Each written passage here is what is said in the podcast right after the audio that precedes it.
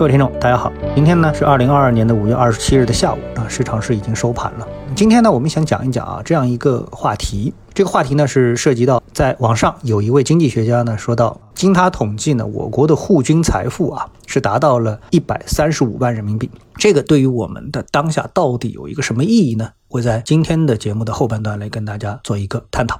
先来看一下大盘啊，那今天市场呢实际上表现的啊，从指数上看是不温不火。但是呢，行情软件当中呢，它有一个涨跌停的统计。今天啊，涨停板的家数达到了九十家，跌停板是十六家，涨停大幅超过跌停的数字。那么连续两天涨停的有十二家，连续三天及以上涨停的有十三家。所以呢，观察这个数据呢，你就会发现啊，实际目前的市场啊，还是非常的火爆，个股行情啊，也是非常的活跃。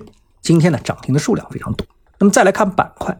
为什么看板块呢？就是因为在板块当中，我们都可以看到这个市场啊，它的一个上涨啊，是一个普涨，是一个下跌之后的反弹啊，跌多了的反弹，还是说它是有逻辑的？那么看到今天呢，在这个板块当中啊，出现了教育板块啊，那这个板块呢特别值得一提，它涨幅啊列居第一。因为很多人会觉得奇怪，教育板块不是国家重点整顿的行业吗？啊，教育股，特别是美国上市的，像新东方啊、好未来啊，都跌的啊找不到影子了，怎么会突然就涨了呢？当然，你可以简单的理解为是超跌反弹，但是在 A 股啊，任何的行情，它的风吹草动一定是有其背后的原因的啊，就看你找得到找不到。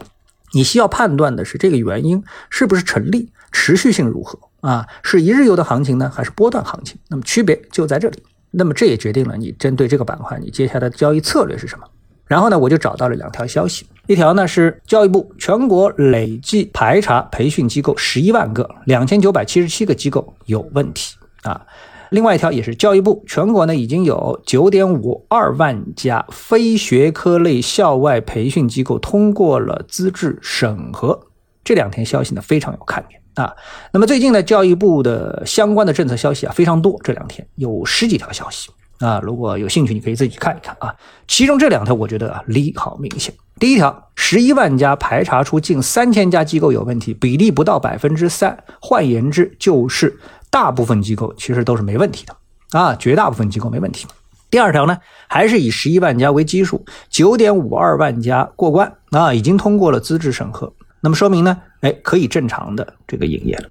而上市公司中的这些教育机构呢，又是十一万家中最好的一部分，对吧？这点大家懂承认吧？所以对这些教育类的上市公司，显然感觉上在政策应对方面最困难的时期啊已经过去，可以专心主营业务了。所以呢，这个呢当然就是行业性的特大的利好。那今天领涨大盘也就很正常啊，涨幅列居大盘第一也是很正常的，对吧？好，那么接下来我们来谈后面一个话题啊，今天非常想跟大家聊的话题。最近呢，一直让我比较疑惑的事情啊，有两个，一个是疫情导致的经济数据的大幅下滑，已经得到了官方数据的确认。那么中报的数据呢，已经呃不可能好看，这点呢，我们在阿里巴巴昨天公布的财报数据上已经得到了体现，业绩整体下滑超过百分之二十。阿里巴巴尚且如此，那普通的上市公司啊，可想而知中报会有多么的惊人啊，不是惊人的好，可能是惊人的坏。但是 A 股最近却是表现的非常的坚挺啊。那么同时呢，防疫政策让相当一批的人群啊封锁在家里。从全国范围来说，这绝对不是一个小数字，对不对？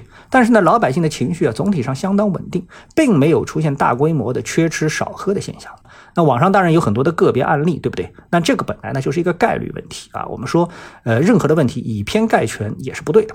那么总体的感觉就是那种啊，天色很阴沉，马上就要下大雨，偏偏雨就是下不下来的感觉，对吧？那这种矛盾到底是为什么呢？今天一篇中国家庭财富的统计数据呢，让我觉得找到了答案。金融界五月二十七日消息，中国居民财富有多少啊？著名的经济学家任泽平今天呢发表的《中国财富报告二零二二》啊，指出。总量层面，二零二一年中国居民财富总量达到了六百八十七万亿人民币。二零零五年到二零二一年，年均复合增速高达百分之十四点七，财富增速远超美日啊，美国和日本。户均资产约一百三十四点四万元，中国居民财富规模仅次于美国。啊。那么户均的这个资产一百五十万，很多人一定会质疑这个数据，说我没有这么多啊，肯定是被平均了，对不对？但是如果你把房产加进去，再加上啊，比如说你的统计的样本啊，相对我们缩小到北上广深和。省会城市，那么以及呢二线的这个城市的样本来进行考虑，那么其实呢一百三十五万啊放在这样的一个样本当中，它就不是一个很夸张的数据了，对不对？于是呢我就明白了，虽然上海分成三个月，包括北京、天津啊，还有之前像深圳啊、广州啊，都较长时间的进入到了分成的状态，没有真正出现大规模的生存性的灾害，比如大面积人群的这个食品的供应短缺。那事实上呢，从个人角度啊，比如昨天有人在网上统计啊，两个月一家五口支出了三万人民币，那这个是多还是少呢？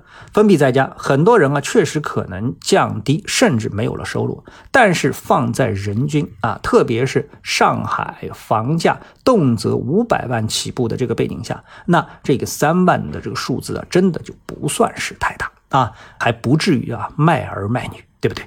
而这个一百三十五的户均资产也不是天上掉馅饼啊，是经过了几十年的改革开放积累下来的。也就是说，中国人民目前的抗自然灾害的能力，无论是个人、家庭还是国家的统筹规划，都已经不是解放前，包括改革开放之前能相比了啊。这才是我们敢于为了实现动态清零的大格局、大目标，牺牲短期经济利益的底气所在。